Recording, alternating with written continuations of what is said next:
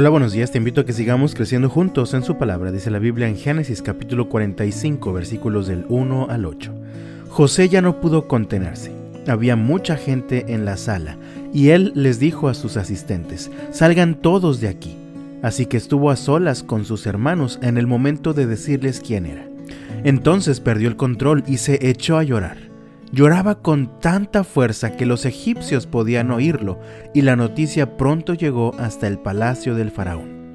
Soy José, dijo a sus hermanos, ¿vive mi padre todavía?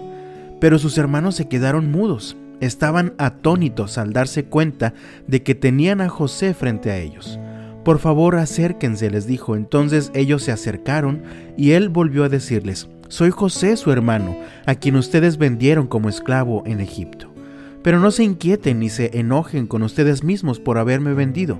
Fue Dios quien me envió a este lugar antes que ustedes, a fin de preservarles la vida. El hambre que ha azotado la tierra estos dos últimos años durará otros cinco años más, y no habrá ni siembra ni ciega. Dios me hizo llegar antes que ustedes para salvarles la vida a ustedes y a sus familias, y preservar la vida de muchos más. Por lo tanto, fue Dios quien me envió a este lugar y no ustedes. Y fue Él quien me hizo consejero del faraón, administrador de todo su palacio y gobernador de todo Egipto. Todos tenemos en nuestra vida a alguien que nos ha lastimado, muchas veces tan profundamente que somos marcados física o emocionalmente de por vida. José había sido vendido por sus hermanos, fingieron su muerte y dijeron que un animal lo había matado. Así fue arrebatado de su familia y llegó a Egipto, donde a pesar de que Dios estaba con él, tuvo que pasar por muchas situaciones difíciles. Ahora José es el segundo hombre con mayor autoridad en Egipto y tiene enfrente a sus hermanos, los mismos que años atrás lo agarraron a la fuerza, le quitaron su ropa y lo entregaron a unos comerciantes que iban de paso. Tal vez José todavía recordaba cómo se burlaban de él mientras él les rogaba que lo soltaran, o tal vez recordaba sus palabras que lo lastimaban. Ahora tenía todo el poder y toda la autoridad para hacer con ellos lo que quisiera. Sin embargo, dice el pasaje, que no pudo contenerse más y finalmente les reveló su identidad. Me imagino que probablemente por la mente de alguno de ellos pasó la idea de lo que ahora José pudiera hacer con ellos para vengarse. Sin embargo, José tuvo una reacción muy diferente. Leemos en los versículos 4 y 5 que les dijo, por favor acérquense. Entonces ellos se acercaron y él volvió a decirles, soy José su hermano, a quien ustedes vendieron como esclavo en Egipto. Pero no se inquieten ni se enojen con ustedes mismos por haberme vendido. Fue Dios quien me envió a este lugar antes que ustedes a fin de preservarles la vida.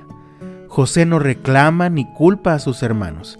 Él descansa en la soberanía de Dios. Pienso que José había tenido mucho tiempo para orar y había entendido que finalmente Dios estaba detrás de todo lo que había pasado. Además, José puede ver el propósito de Dios en todo lo que había ocurrido sabe que Dios guió todas las cosas para que llegara ese momento en que Jacob y su familia tendrían alimento en medio de la sequía que llenaba la región. Ahora José entiende que Dios lo llevó a Egipto para que fuera el administrador del palacio del faraón y así será un instrumento de bendición para su familia y para toda la nación de Egipto. José pudo ahora disfrutar a sus hermanos y muy pronto también a su padre. Pudo hacerlo porque fue capaz de ver más allá de la necedad humana y llegó a ver el propósito de Dios. ¿Recuerdas lo que dice el apóstol Pablo en Romanos 8:28? Y sabemos que Dios hace que todas las cosas cooperen para el bien de quienes lo aman y son llamados según el propósito que Él tiene para ellos. ¿Ya sabes cuál es el propósito de Dios para lo que ocurre en tu vida en estos momentos? Que Dios te bendiga este jueves y hasta mañana.